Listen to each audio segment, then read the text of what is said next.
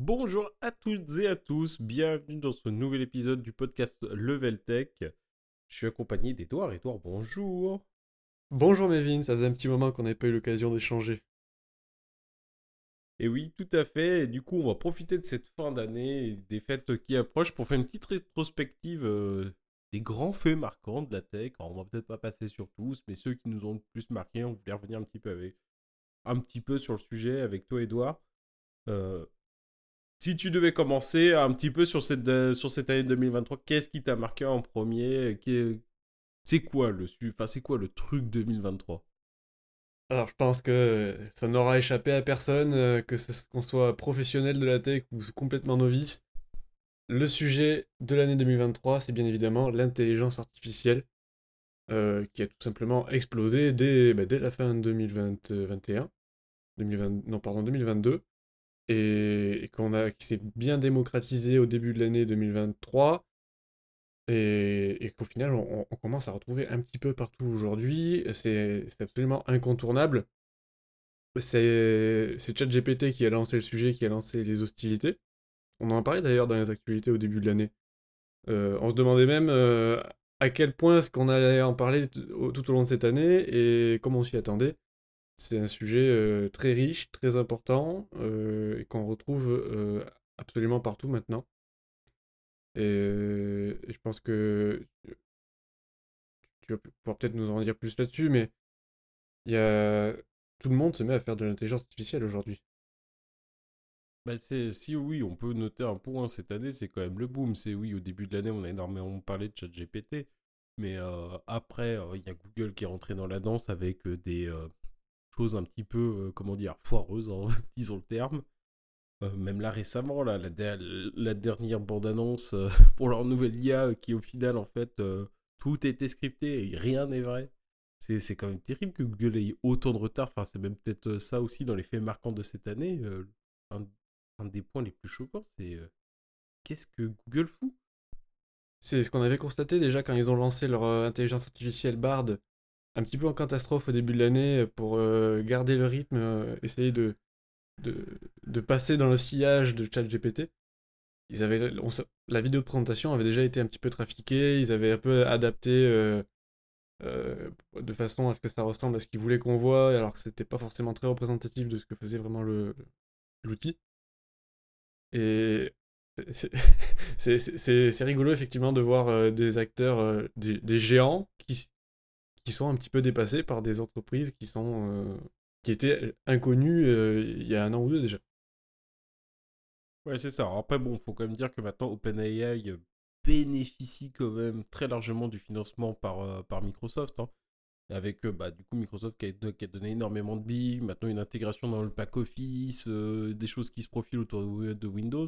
Mais Microsoft aussi, en début d'année, c'est quand même cassé un petit peu les, euh, enfin, c'est casser un petit peu les dents avec euh, l'intégration du coup de ChatGPT dans Bing. Euh, ils ont voulu aller super vite et au final, bon, ça a quand même été une catastrophe. La V1 qu'ils ont sorti, parce que je sais pas, là, avec le retard de Google, ils se sont peut-être dit, ah bah c'est peut-être notre moment en fait de, de revenir dans la danse. Bah oui, pareil, encore un lancement un petit peu précipité par les actualités. Bon, on, l'a bien vu, qu'il ça a vite été bridé, il y a eu pas mal de, de, mise à jour, de correction, de régulation. Et au final, ça, c'est quelque chose qui est en constante évolution. Mais ce qu'on peut dire en tout cas, c'est que dans, le monde de l'intelligence artificielle, il y a beaucoup de, différents types d'intelligence artificielle. Mais celui qui est vraiment en vogue en ce moment, qui est, qui est vraiment populaire, c'est l'intelligence euh, générative. Ben, c'est celle où on, pose une question et il nous répond avec du texte plus ou moins développé, plus ou moins abouti il n'y a pas que le texte, il y a aussi les images. Et là, euh, bah, c'est tout, le monde euh, finalement a un produit à sa sauce. Aujourd'hui, les entreprises cherchent même à développer leurs propres alternatives aux, grandes solutions. Donc c'est inévitable aujourd'hui. Mais en fait, ce qui est un petit peu fou, c'est surtout après, euh, Ok, on a commencé l'année avec ChatGPT, il y a eu une petite guerre OpenAI, enfin Microsoft, Google. Et après, en fait, depuis le début de l'année, euh, il n'y a pas un mois où il y a des nouveaux services qui arrivent, donc même après avec de la génération d'images, et tous les outils s'en sont dotés. On, a vu l'arrivée de, l'IA dans Photoshop, dans Canva pour les graphistes. maintenant, il y a des choses qui vous répondent avec bon, de l'IA, etc.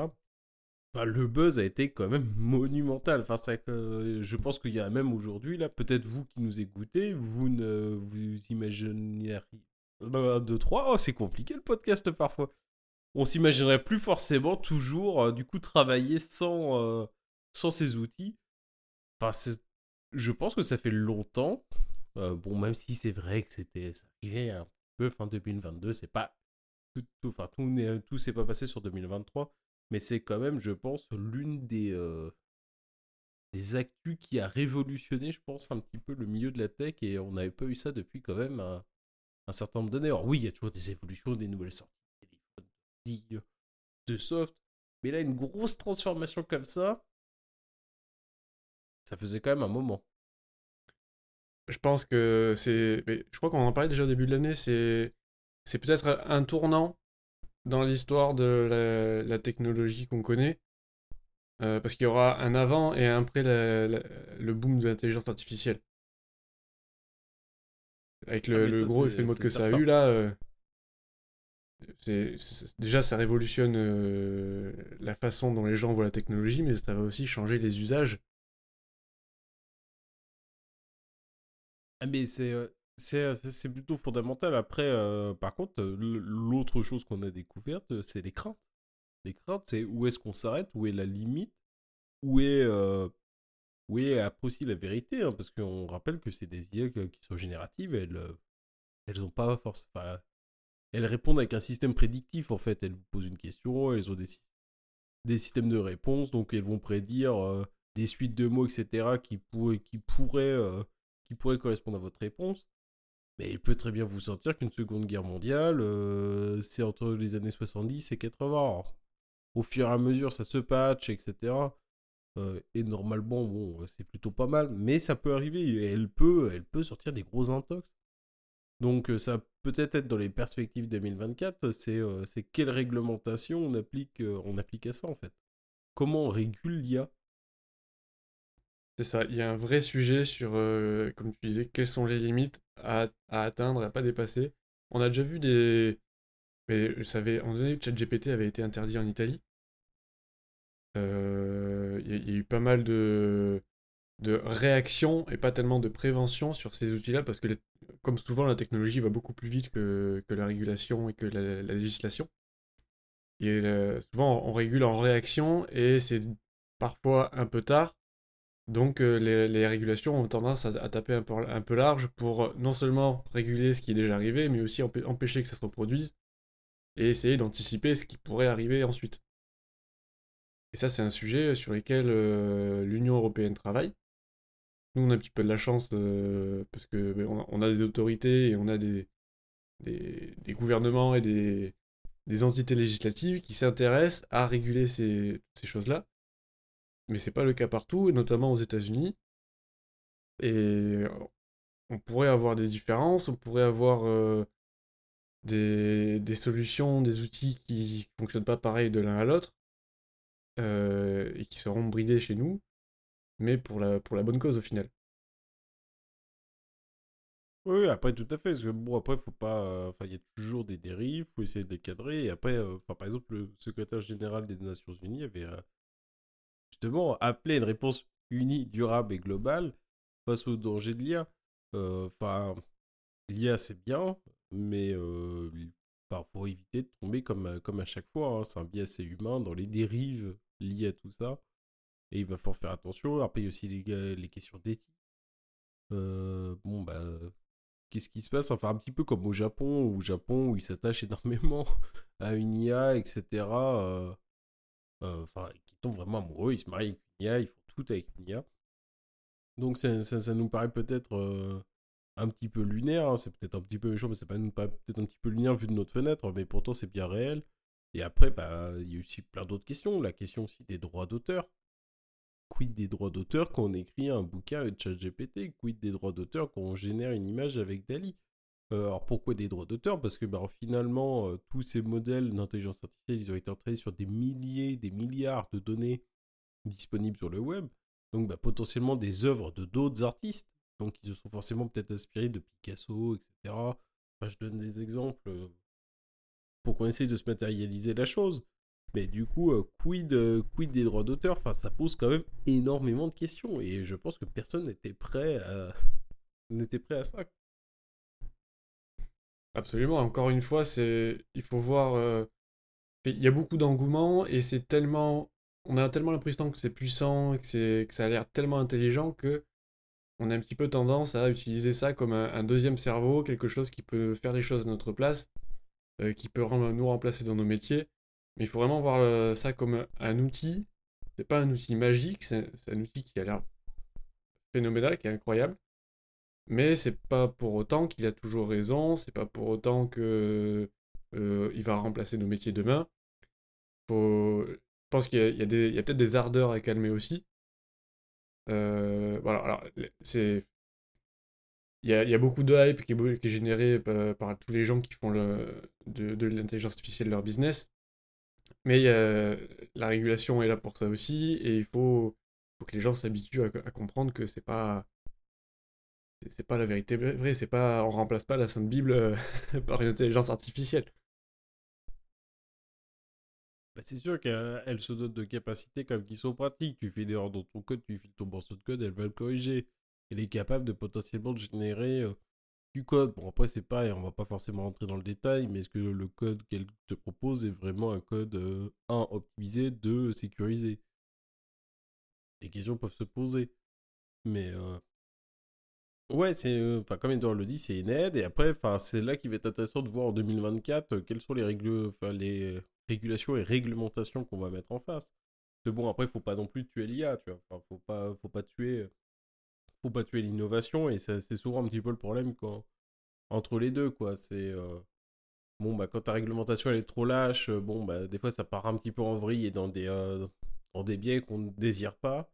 Et au contraire, bon, bah, des fois, on va trop serrer un petit peu la vie sur la réglementation et on tue, enfin, on tue du coup l'innovation. Et il faut pas en arriver là, quoi. C'est ça, c'est il faut, il faut mettre des barrières sans pour autant enf- enfermer la technologie dans un tunnel et, et qu'on puisse pas du jour au lendemain découvrir quelque chose qui, qui révolutionne la révolution ou qui, qui apporte un- une, nouvelle, une nouvelle façon de voir les choses. Parce que bah, les gens qui font la législation, euh, ils font avec ce qu'ils savent aussi, c'est pas, c'est pas des magiciens, ils font, ils font en sorte que ce qui existe et ce qu'on peut anticiper euh, correspondent euh, à, l'éthique et, aux- règles qui sont déjà en vigueur, mais il faut laisser un petit peu de liberté aux gens aussi, aux entreprises et aux, aux chercheurs de, bah, de, de se laisser une marge de découverte, parce qu'on est loin de, de tout savoir. Et euh, peut-être que cet outil qu'on vient de créer va nous aider à trouver d'autres choses et à innover encore dans des milieux dans lesquels on pensait qu'on avait déjà atteint le plafond et, on, peut tout imaginer à partir de là. C'est ça, donc euh, bon, après, je pense qu'on va, aime bien résumer un, petit peu ce qui s'est passé. Enfin, après, il s'est passé des milliards de trucs hein, sur l'IA. Il y a, euh, il y a plein de sites qu'on ouvert, plein de services qui ont de l'IA. Bon, on ne pourra pas revenir sur tout, mais voilà, je pense que le fait majeur, c'était quand même celui-ci. Euh, bon, après, euh, il y a eu d'autres choses qui se sont passées la tech, des choses très intéressantes. Comme bon, bah, cette année, on en a beaucoup parlé, pareil, en début d'année, un petit peu moins. Là, ça s'est un petit peu calmé sur cette fin d'année. C'est les licenciements dans la tech. Euh, la tech, il y a eu une énorme bulle pendant le Covid parce que bah, tout le monde à la maison, les renouvellements d'ordi, etc., besoin de services, de Zoom, de Teams, etc. Tout le monde a énormément recruté. Et bah, le soufflet en post-Covid, c'est quand même un petit peu relâché. Et on a eu quand même beaucoup de licenciements. hein. Tout le monde a licencié Facebook, Google. Enfin, il n'y a pas eu vraiment de boîtes qui n'ont pas licencié. Et ça, c'est quand même un fait assez marquant. Parce que jusqu'à maintenant, la tech, c'était le milieu, c'était un peu the place to be. Tout allait bien, on recrute, tout va bien. Et là, on sent que bah, même dans la tech, il peut y avoir des coups de frein quand même.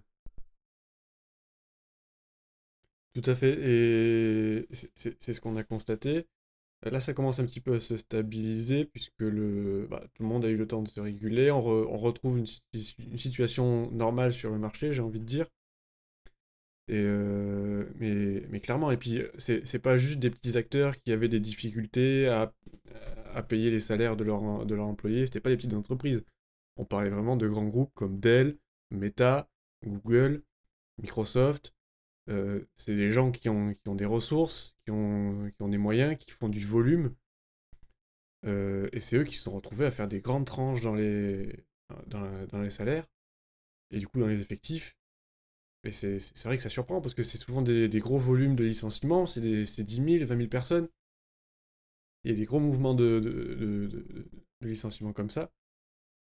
Euh, et c'est un peu dommage. Mais c'est comme tout, je pense que là, ils sont. La tendance est retombée, ils ont dû licencier, et puis quand ça va repartir, là, rien que le. Tout ce qu'on disait sur l'intelligence artificielle, ça a forcément relancé des nouvelles, des nouvelles innovations, ça a un peu relancé certains acteurs. Et une partie des postes qu'ils ont licenciés, ils les ont recrutés ailleurs, dans d'autres métiers, dans d'autres euh, comment dire, dans d'autres domaines de, de, compétences. Et c'est un cycle. Et euh, on, parle beaucoup des, des, licenciements, mais on parle pas toujours des recrutements, alors que c'est aussi des boîtes qui recrutent beaucoup. Ouais, après, euh, la, chose qu'on voulait aussi quand même pas mal mettre en avant cette année, c'était c'était aussi que la tech pouvait aller mal et c'était pas forcément le milieu où on s'attendait on s'attend, oui, ok, il y a eu la, la, bulle au début des années 2000, etc. Il y a eu d'autres faits, d'autres faits mais ça fait quand même plusieurs années que la tech euh, croit envers et contre tout. C'est vrai que hein. c'est un milieu qui est plutôt confortable une fois qu'on y est, on est bien installé, on se sent en sécurité, on se dit, bah, de toute façon, c'est un milieu qui va faire que croître, euh, ça va jamais s'arrêter, il y aura toujours de plus en plus de besoins, donc j'aurai toujours forcément du taf. Et là, on voit les grosses annonces qui tombent, on se dit, ah oui, quand même. Ouais, c'est ça, finalement, c'est pas, si intouchable. Euh, c'est exactement ça, quoi. Donc voilà, donc ça, ça a quand même été aussi encore l'un des éléments euh, majeurs un petit peu de cette année. On poursuit, on va changer un petit peu de thème, on va faire une pause, on reviendra sur la tech un petit peu après, mais il y a quand même pas mal de, de faits autour du jeu vidéo aussi cette année, mine de rien.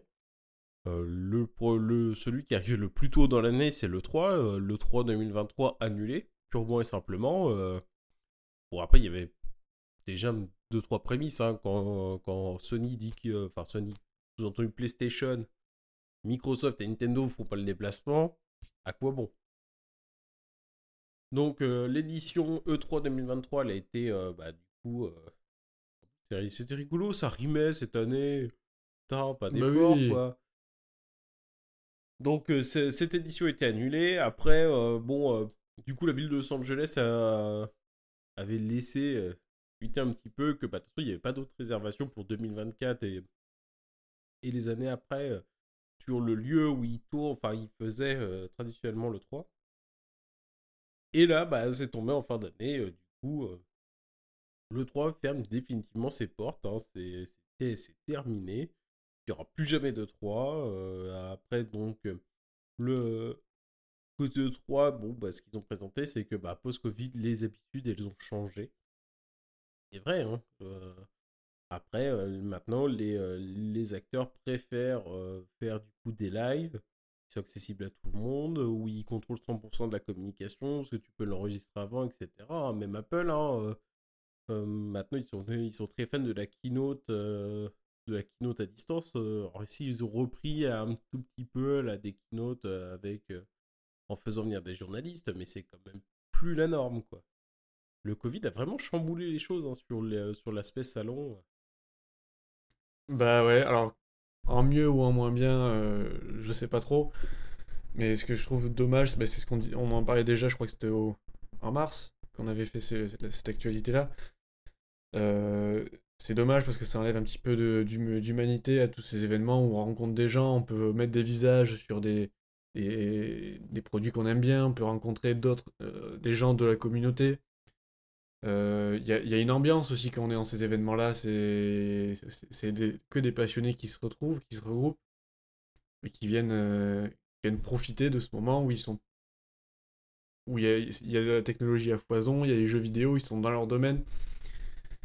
Euh, c'est, on pourra jamais remplacer euh, ce qu'on retrouve sur un événement physique, mais du point de vue des, marques, effectivement, euh, ils s'y retrouvent un peu plus, mais c'est peut-être un peu au détriment de, des communautés, des, fans et, tout ça. Ah après, tout à fait. Et après, c'est surtout que du coup, euh, le drap c'est qu'il y a quand même de moins en moins de salons. Et euh, bon, après, là, sur pour l'exemple de la Paris Games Week, la Paris Games Week cette année, euh, l'édition euh, de, retour euh, de l'année dernière était quand même une catastrophe hein, sur, seulement un pavillon avec quasiment que du merch. Là, du coup, ils sont revenus sur trois pavillons, donc on sent que ça, commence à revenir. Mais même après, pour un événement comme la, la Paris Games Week, etc., c'est, temps sont durs. Les, gens ont perdu l'habi- l'habitude de se déplacer, etc. Bon, après, là, du coup, ce qui est bien, c'est que là, on voit que la Games Week, déjà cette année, elle a, elle a de nouveau grandi, donc euh, visiblement, les gens commencent à y retourner. Mais euh, c'est vrai qu'on perd, on perd quand même pas mal d'humanité dans tout ça, et on pense que systématiquement, un live, etc., ça, ça, peut, ça peut remplacer. Mais euh, bah, n'oublions pas de se voir quand même, de temps en temps. Bah ouais, parce que on mais non, on passe mais, suffisamment de euh, temps enfermé dans, dans des bureaux euh, sur les ordinateurs, c'est bien quand on sort un petit peu aussi pour aller voir les gens. Donc euh, voilà, on voit pas beaucoup euh, plus. Bon, après, c'était quand même un événement majeur. Donc, dans les autres événements majeurs, je pense que, Edouard, tu pourrais nous parler un petit peu de, de GTA Ah bah. 6. Alors, alors déjà, 6. Avant de parler de GTA 6, la grosse actu euh, qu'on a eu euh, à la rentrée, c'est le rachat d'A- d'Activision par Microsoft. C'est vrai. Si on fait les choses, commencer par là. si on fait les choses dans l'ordre, on parle quand même du plus, de la plus grosse opération de rachat du jeu vidéo de, enfin, de l'histoire du jeu vidéo. Donc pour, si Donc, vous n'avez pas euh, suivi, bah, je, peux- tu peux peut-être nous dire quelques mots, mais c'était un, gros bazar. Ça fait des, de longs mois, voire même des années que ça a duré ce- cette opération? Alors, du coup, euh, bon, pour rappel, on a fait euh, un podcast totalement dédié au rachat, c'est celui d'avant. Très compliqué, parce que là, on n'a pas été très, bon, très très bons élèves hein, sur la fin d'année. Euh, donc, si vous voulez toutes les infos, elles sont vraiment dans le podcast précédent. Après, en quelques mots, donc l'annonce de l'acquisition, c'est 18 janvier 2022 hein, pour 60 presque 70 milliards. Au final, il leur a fallu 20 mois hein, avec euh, une bataille juridique partout, avec euh, toutes les euh, autorités anti-concurrence sur le pied de guerre parce que bah, c'était pas possible en fait. En fait, la, crainte de tout le monde, c'était que Microsoft devienne. bah, c'est pas le premier studio qui gobe, qui devienne vraiment un ogre inarrêtable. Donc il y a eu quand même par rapport à, à la volonté d'achat de Microsoft de, base, pas mal de choses et beaucoup de choses sur le cloud gaming, étonnamment. Euh, ils ont eu beaucoup de restrictions, donc euh, notamment bah, Microsoft a été obligé de transférer les droits de cloud gaming pour les jeux Activision Blizzard, donc tous ceux qui existent déjà et les nouveaux, à Ubisoft. Donc euh, pour toute, toute la partie qui est hors Europe. Donc ça c'est quand même assez, assez, euh, assez marquant, notamment parce que bah, du coup même, du coup, ironiquement, Microsoft n'a plus les droits sur les jeux qu'ils viennent de racheter en cloud gaming, je précise bien.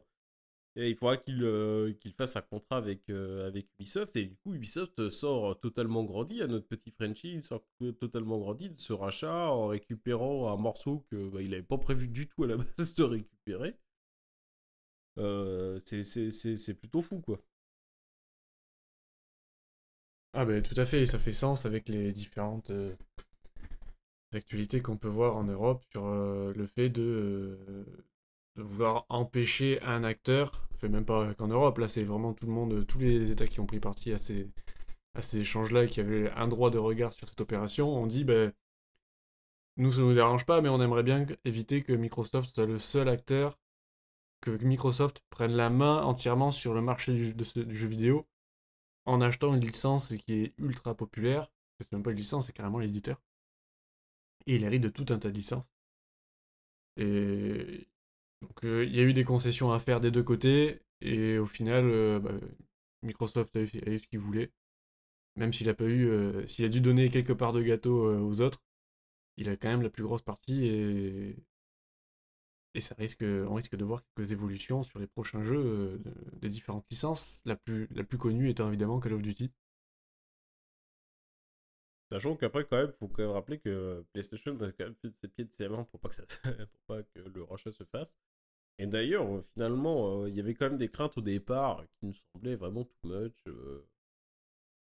On en a déjà parlé dans les actualités, etc. Et on se disait, oh, on comprenait pas la crainte fondamentale de PlayStation. Et en fait, bah, déjà, il y a eu même des éléments de réponse, notamment quand l'Europe a publié son son rapport, hein, enfin, son verdict avec tous les détails, etc.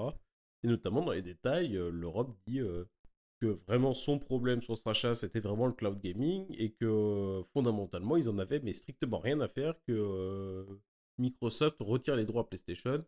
Alors pour deux raisons, que un, c'était pas très crédible quand même de se priver d'une si grosse part de gâteau d'un point de vue commercial, mais également du coup Sony avait déjà un catalogue de jeux suffisant et que finalement ils n'avaient pas besoin d'Activision Blizzard euh, dans leur catalogue. Donc c'est quand même euh, quand même fort et on comprend pourquoi bon bah il y a quand même un moment donné chez Sony on se dit euh, ouais c'est pas terrible comme situation sachant que jusqu'à maintenant ils avaient un partenariat spécifiquement avec la licence Call of Duty éditée par Activision les les les bandes annonces etc tout ce qui était trailer de, la saga de la saga Call of, bah, c'était toujours flagué PlayStation, etc. Enfin, il y avait quand même un ancrage entre les deux euh, très fort. Et là, euh, et là, tout vole. Tout.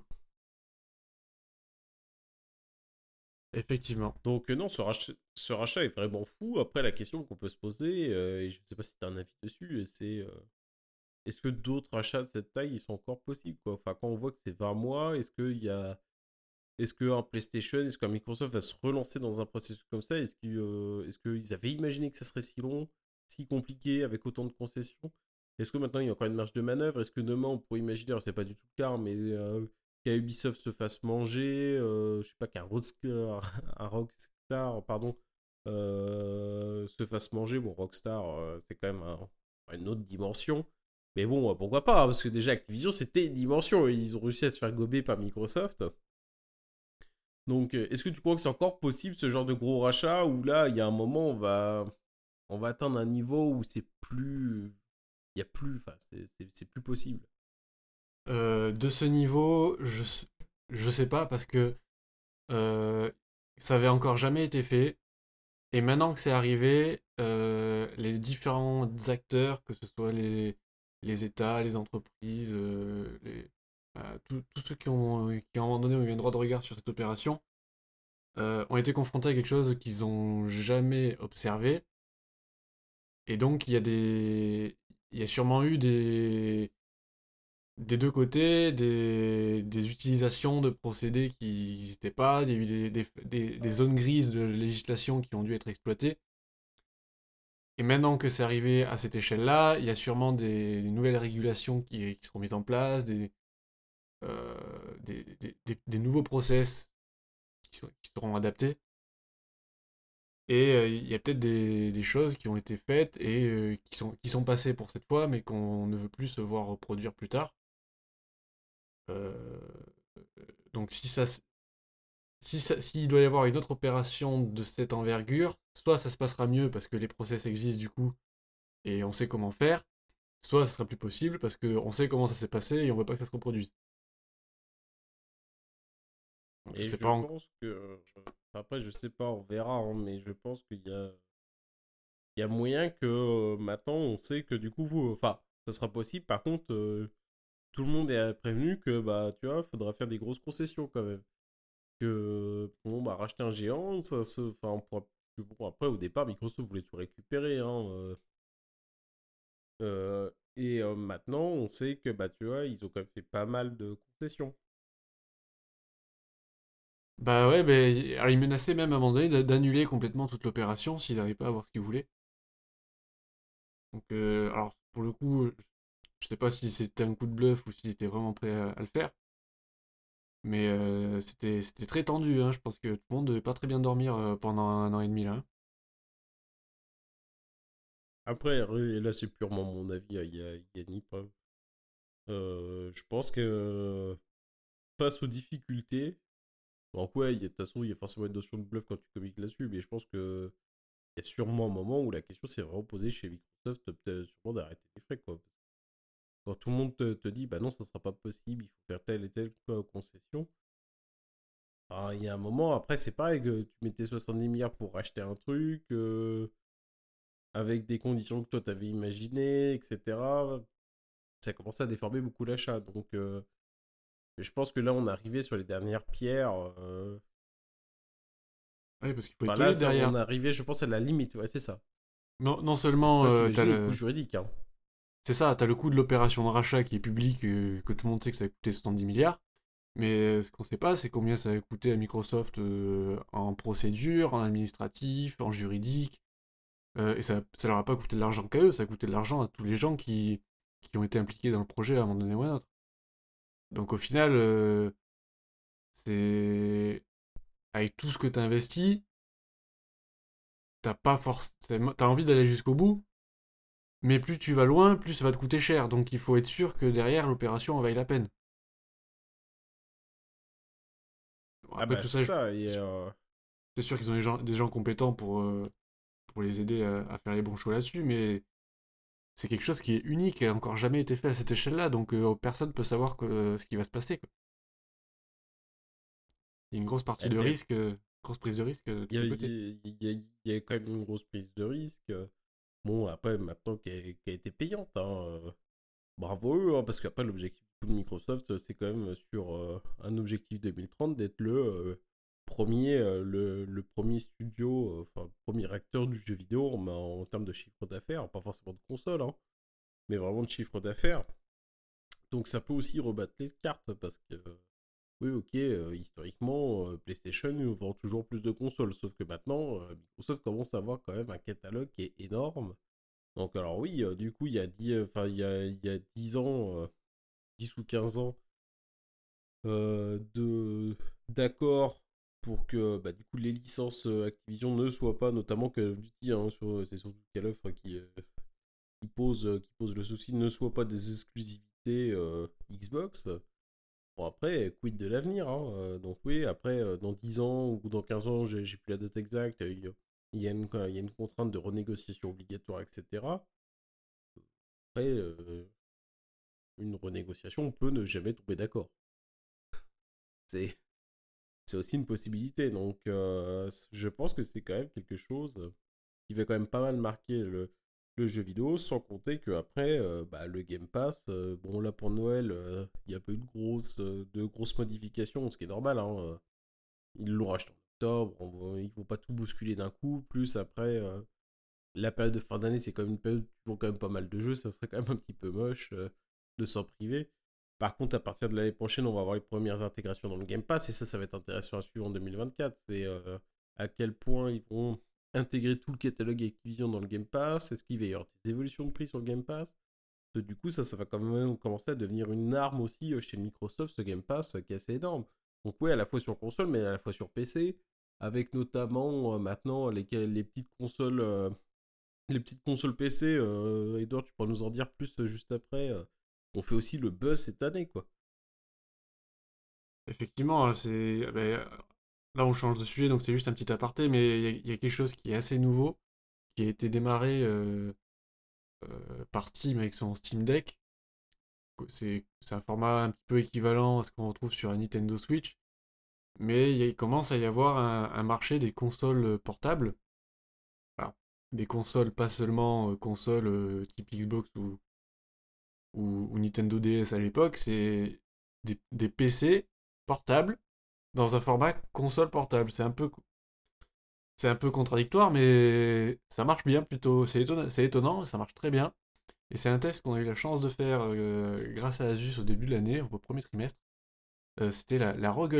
Et du coup, c'est un PC portable dans un format de Nintendo Switch.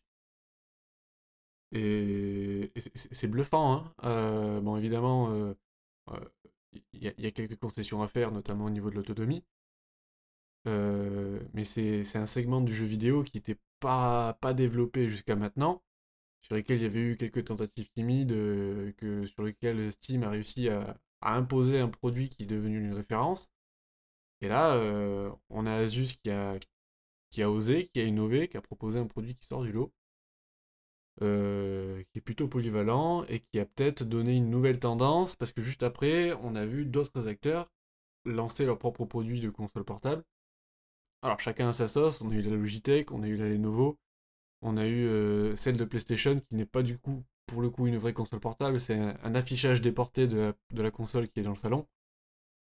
Euh, mais c'est ah, c'est un peu c'est un effet de mode, c'est un peu comme l'IA, alors pas autant exagéré, mais euh, on voit qu'il y, a des acteurs qui innovent sur le marché et il y a, a d'autres qui sont un peu plus en spectateurs, qui disent Ah ben tiens, ça serait bien qu'on suive le mouvement. Et c'est comme ça qu'on crée un marché, c'est comme ça qu'il y a des leaders, c'est comme ça qu'il y a des.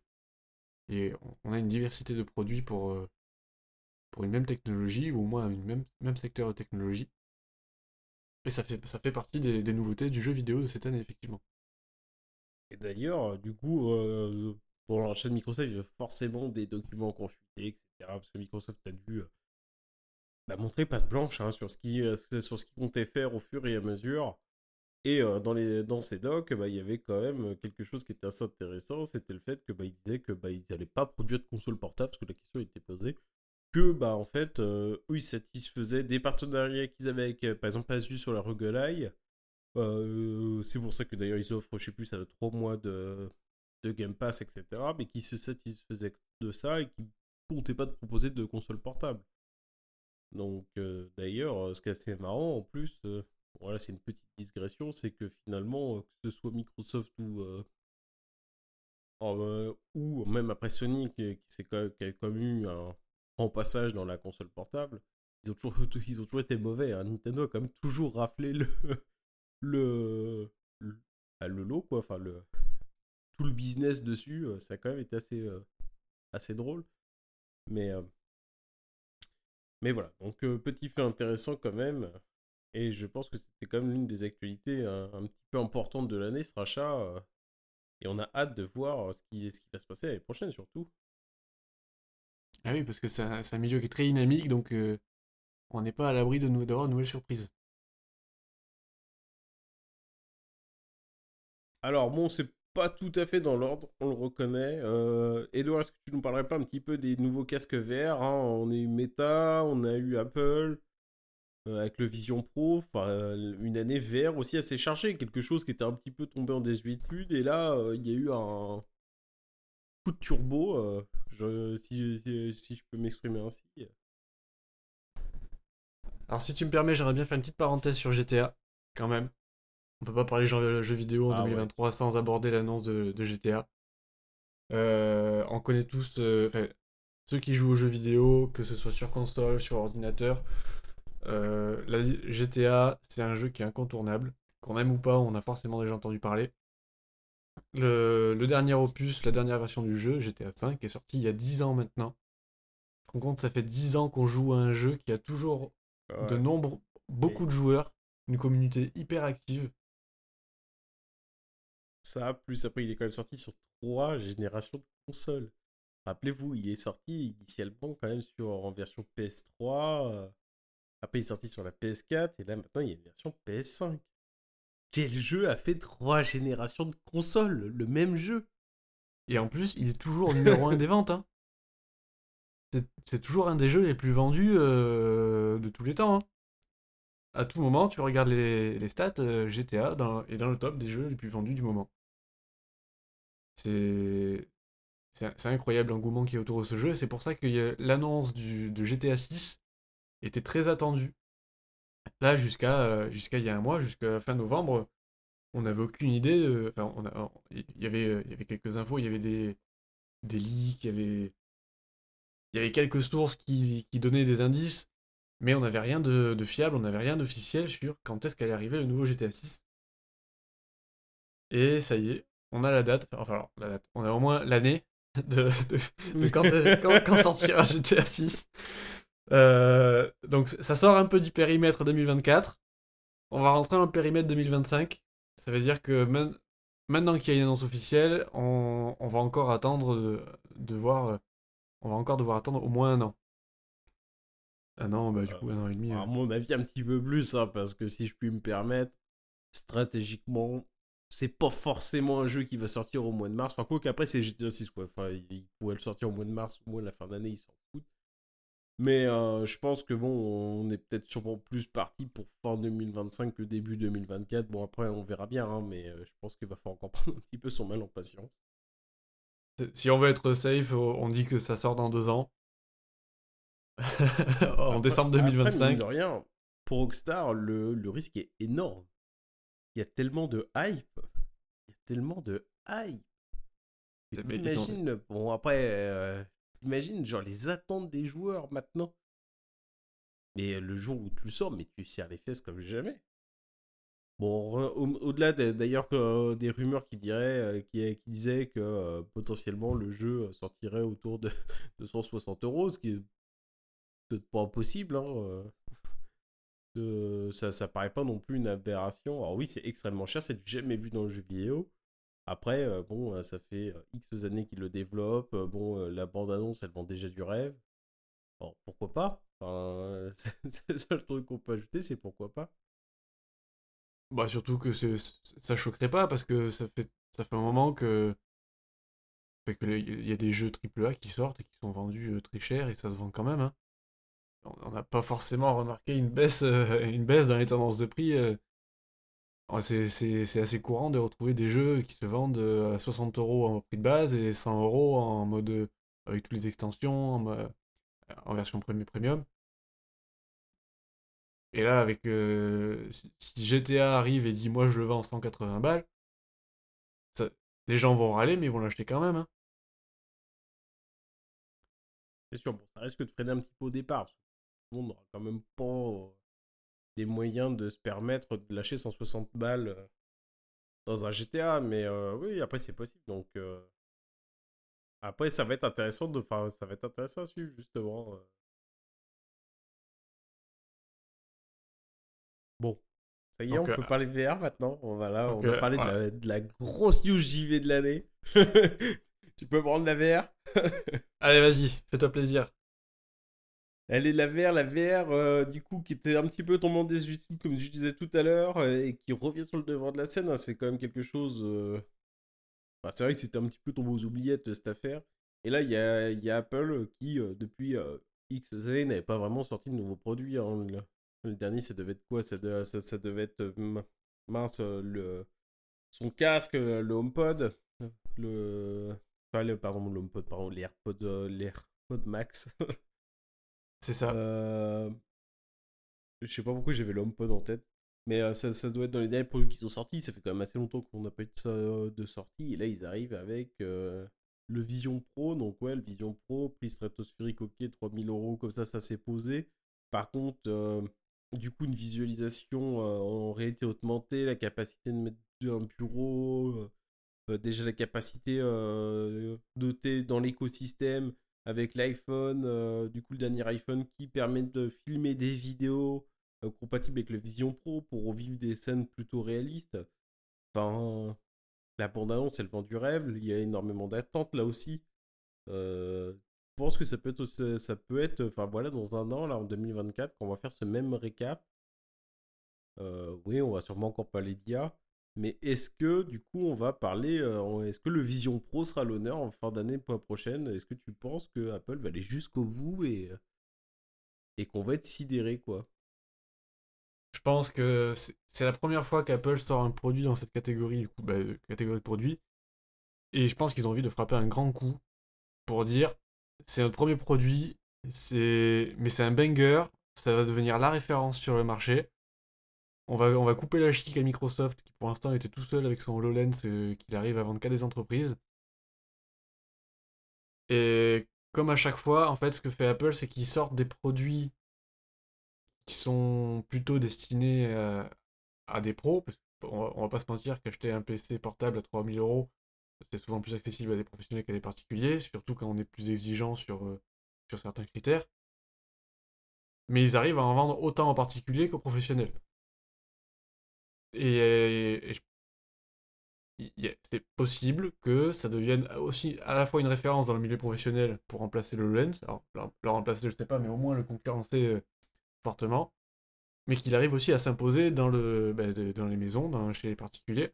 Parce qu'il il y aura des usages, ça va s'intégrer avec l'écosystème Apple, comme tu disais, que, que, beaucoup de monde a déjà chez soi.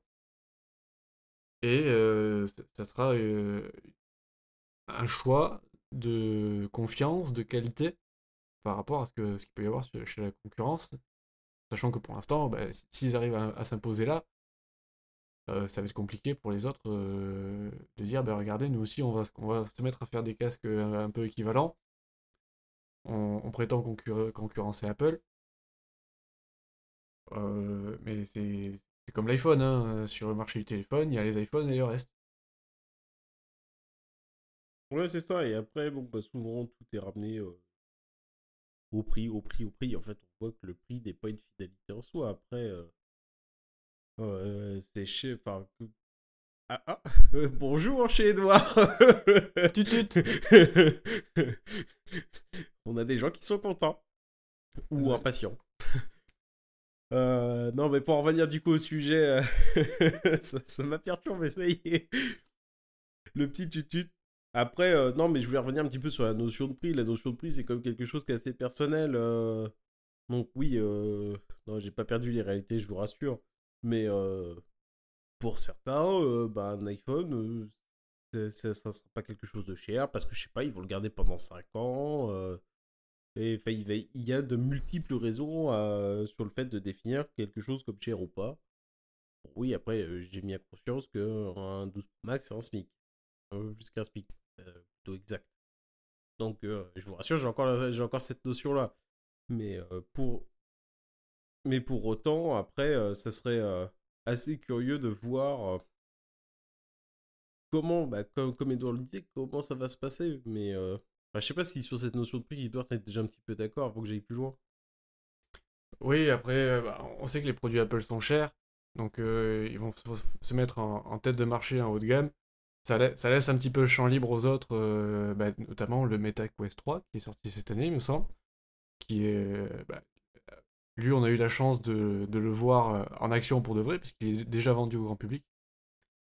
Euh, mais à moins que Apple veuille complètement inonder le marché, veuille se placer dans toutes les, les gammes de prix et empêcher la concurrence de faire quoi que ce soit et, et, d'imposer son produit, je pense, chose qu'ils ne feront à mon, avis pas, euh, il y aurait quand même un peu d'espace aux autres pour respirer. Bon, après, sachant que du coup, ils commencent par la version professionnelle, avec les options, euh, des caméras, machin, gros processeur, enfin tout ce qui va bien, ça fonctionne. Hein. c'est souvent en mode on casse le marché et après on discute. Après, euh, du coup, euh, ce, qui, ce qui va être intéressant de voir, c'est que bon, déjà celui-là, il, porte, la, mention, la mention pro. Donc, à un moment donné, on peut s'attendre qu'avec la démocratisation de la technologie, etc., le fait que tu en produises, euh, le lissage des coûts de développement, qu'à un moment donné, bah, les prix baissent, et peut-être qu'on a une vision, enfin, vision pas pro, un vision.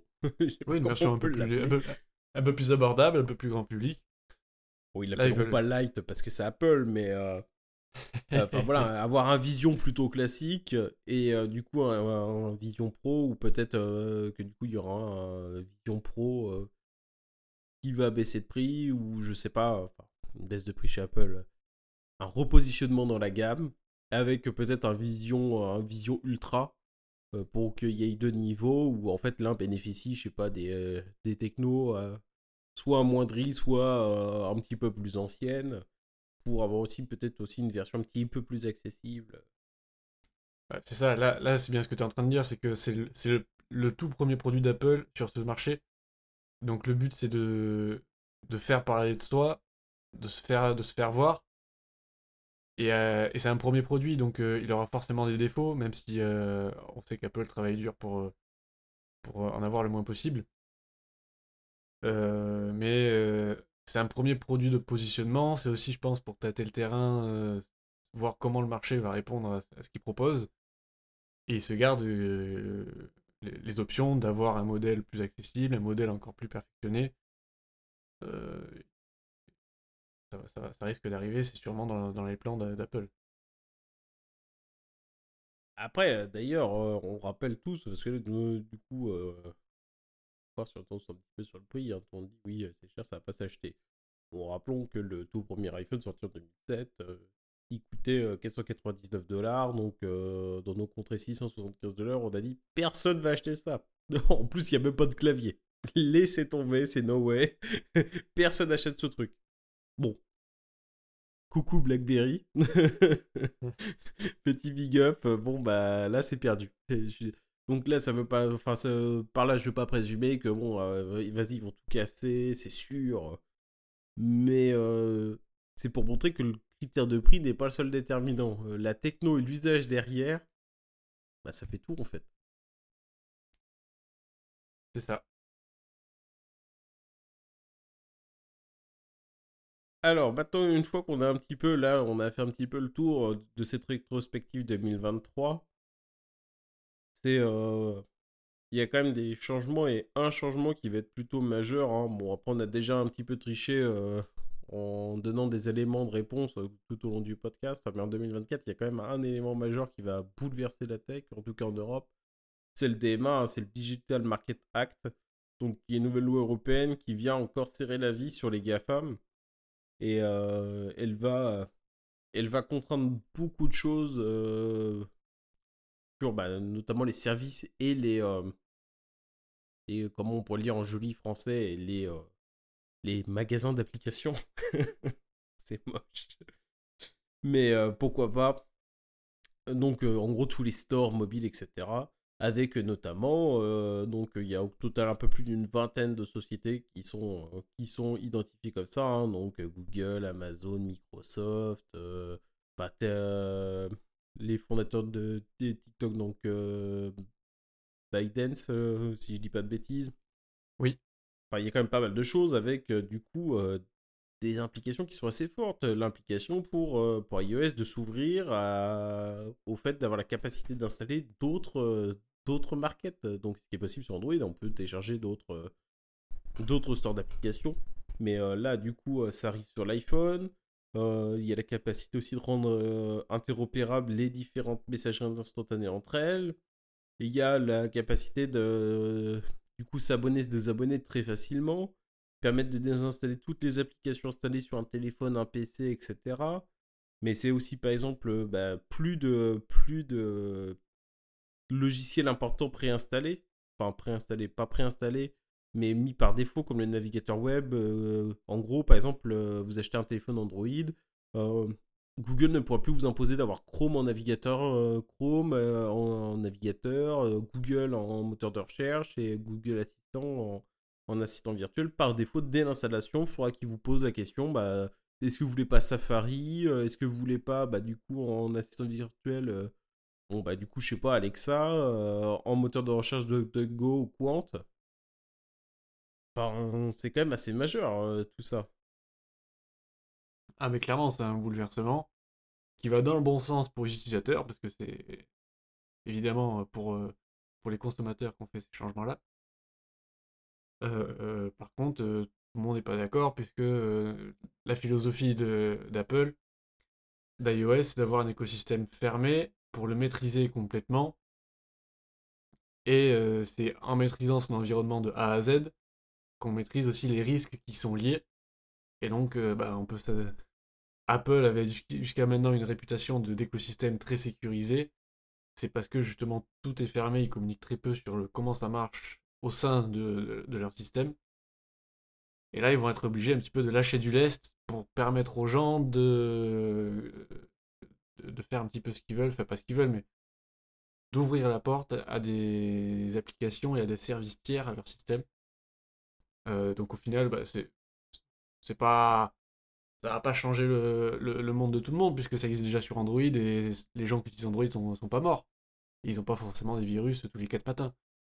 Euh, mais encore une fois, ça, au niveau du consommateur qui reçoit cette information, qui comprend pas forcément tous les tenants et les aboutissants, il peut, il peut se dire oh c'est nul, euh, je vais avoir des virus, alors qu'en fait, c'est encore une fois une question d'usage. il peut y avoir des incompréhensions à plusieurs niveaux, alors qu'à la base, c'est quelque chose qui est censé améliorer le, quotidien et l'expérience du consommateur. Oui, c'est ça, c'est vraiment aussi. après, c'est pareil, il va aussi. on ne pourra plus vous tracer. la publicité ne pourra plus vous tracer sans un accord vraiment formel de, de, votre part, quoi. Que vous n'avez pas cliqué sur un gros bouton oui, plus possible. ce qui est quand même encore un nouveau changement de paradigme. Mais oui, après tout ça, puis après, de toute de toute manière, rien ne vous empêchera d'utiliser si vous ne savez pas, les stores, les stores d'applications de base sont toujours là, donc il n'y a, pas, a pas de problème là-dessus. L'autre point qu'on peut ajouter, c'est aussi que du coup, les, euh, que ce soit Apple ou Google ne pourront plus imposer que le paiement in-app d'une application passe forcément par leur store. Donc, euh, bah, si ça passe pas par leur store, ça veut dire que bah, du coup, les deux géants ne peuvent plus appliquer leur commission. Hein. Ça doit être 30% pour Apple, Google, je l'ai pas en tête. Mais ça doit être euh, autour de 20-25%. Il y a assez peu de chances que ce soit beaucoup inférieur. Donc c'est quand même aussi un gros manque à gagner et ça va être aussi à surveiller là du coup en 2024, voir comment ça va impacter vraiment réellement ces GAFAM qui, qui avec l'Europe, hein, parce que bon, on, s'est souvent dit que oui, on est impuissant face aux GAFAM, ce qui n'est pas vrai. Là, ça fait quand même plusieurs années que l'Union Européenne, bon, tant pis, ça va être un petit peu vulgaire, fout des mandales monumentales aux GAFAM, quoi. À chaque réglementation, ils s'explosent leur modèle économique. C'est quand même, euh, c'est quand même, bah, c'est terrible pour eux, très bien pour nous, mais c'est euh, assez. En même temps, quand ton modèle économique repose sur l'exploitation des données euh, personnelles, sur la publicité, sur des choses qui qui sont à la limite de l'éthique de temps en temps, bah, le jour où il y a quelqu'un qui regarde un peu comment ça marche, qui met son nez dedans et qui, et qui a le pouvoir de te forcer à changer les choses, ouais, des fois, ça, des fois, ça bouscule, oui. Donc voilà, donc ça, en termes de loi, ça va être un petit peu le gros, gros changement. Après, Edouard, est-ce que, euh, en quelques mots, tu as des attentes sur 2024 Je sais pas, des trucs que tu as envie de voir euh? Des choses que j'ai envie de voir, ben le... déjà, j'ai envie de, de voir euh, comment l'intelligence artificielle va être régulée, parce qu'on sait qu'il y a de la régulation à faire. comment ça va se passer? Parce qu'aujourd'hui, euh, on tape intelligence artificielle sur Internet, on trouve des milliers d'outils, on trouve des milliers de gens qui veulent nous vendre des formations pour expliquer comment ça marche. Euh, mais c'est quelque chose qui est intrinsèquement un peu obscur quand même, euh, où chacun, tous les éditeurs veulent pas donner forcément leur recette secrète, ce qui est ce qu'on comprend tout à fait. Euh, donc il va y avoir, euh, à mon avis, à ce niveau-là, euh, un bras de fer entre les autorités qui veulent absolument savoir comment ça marche jusqu'au fond pour pouvoir le réguler le plus tôt possible dans la chaîne, et les, éditeurs qui voudront conserver tout l'engouement qu'il y a pour leurs produits et, et proposer un maximum de fonctionnalités, quitte parfois à être dans les zones grises de législation qui existent déjà, pour celles qui existent déjà. Donc là, à mon avis, ça va être intéressant. Et ce qu'on disait aussi pour le, sur le, DMA, euh, ça va être un, nouveau champ de compétition, un nouveau terrain de combat pour les, différents acteurs, puisque ceux qui avaient la main mise sur le système ne l'auront plus entièrement et ils vont devoir travailler avec d'autres acteurs, d'autres partenaires, pour leur accorder un, petit bout de terrain euh, sur, euh, sur leur planète. Et, ils pourront plus, ils auront la compétition, à mon avis, va être un peu plus rude à ce niveau-là aussi. Alors, si, je, si du coup je me pose également la question à moi-même pour vous donner un petit moi, il y a vraiment le DMA, hein, j'ai vraiment hâte de voir ce que ça va donner en pratique, hein, comment ça va être géré, euh, comment ça va être mis en œuvre. Il y a le Vision Pro, j'ai vraiment hâte de savoir est-ce que euh, Apple a un petit peu gonflé les choses ou ça va?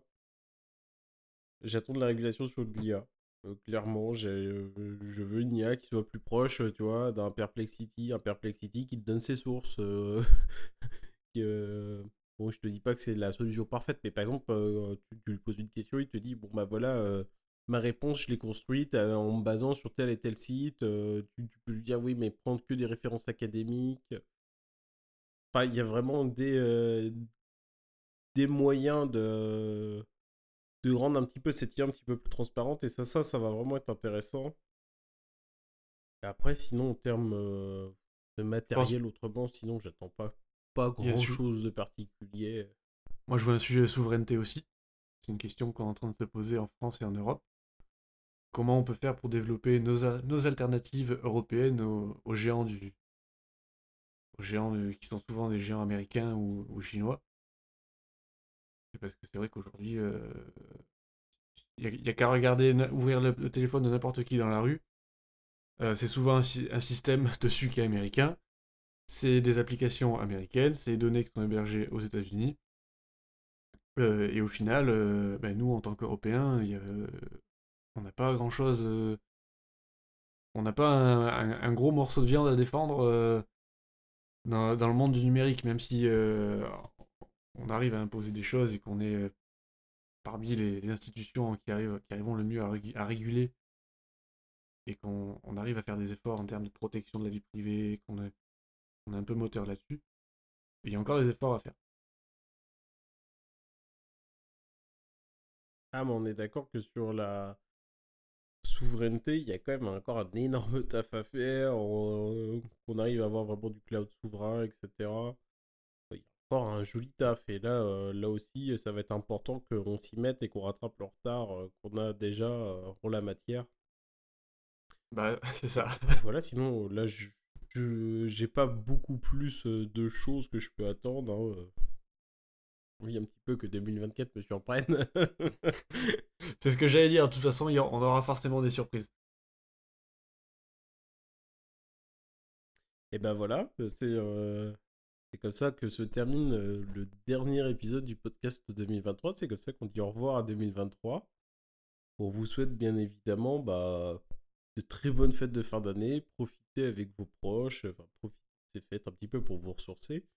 Et, du coup, nous, on reviendra début 2024 plus fort que jamais. Euh, on va parler avec, avec des interviews de marques. On, on, fera sûrement notre retour sur le, sur le CES. Hein. Sur, sur, le retour du CES, on vous dira tout. Parce que ça, ça va arriver dès le début de l'année. Ça va donner la cadence pour 2024. Et donc voilà, Edouard, je te laisse le mot de la fin. C'est ça, on devrait revenir en pleine forme avec des interviews euh, et, des produits de qualité. On, compte bien euh, continuer sur cette lancée. On vous remercie de nous avoir écoutés.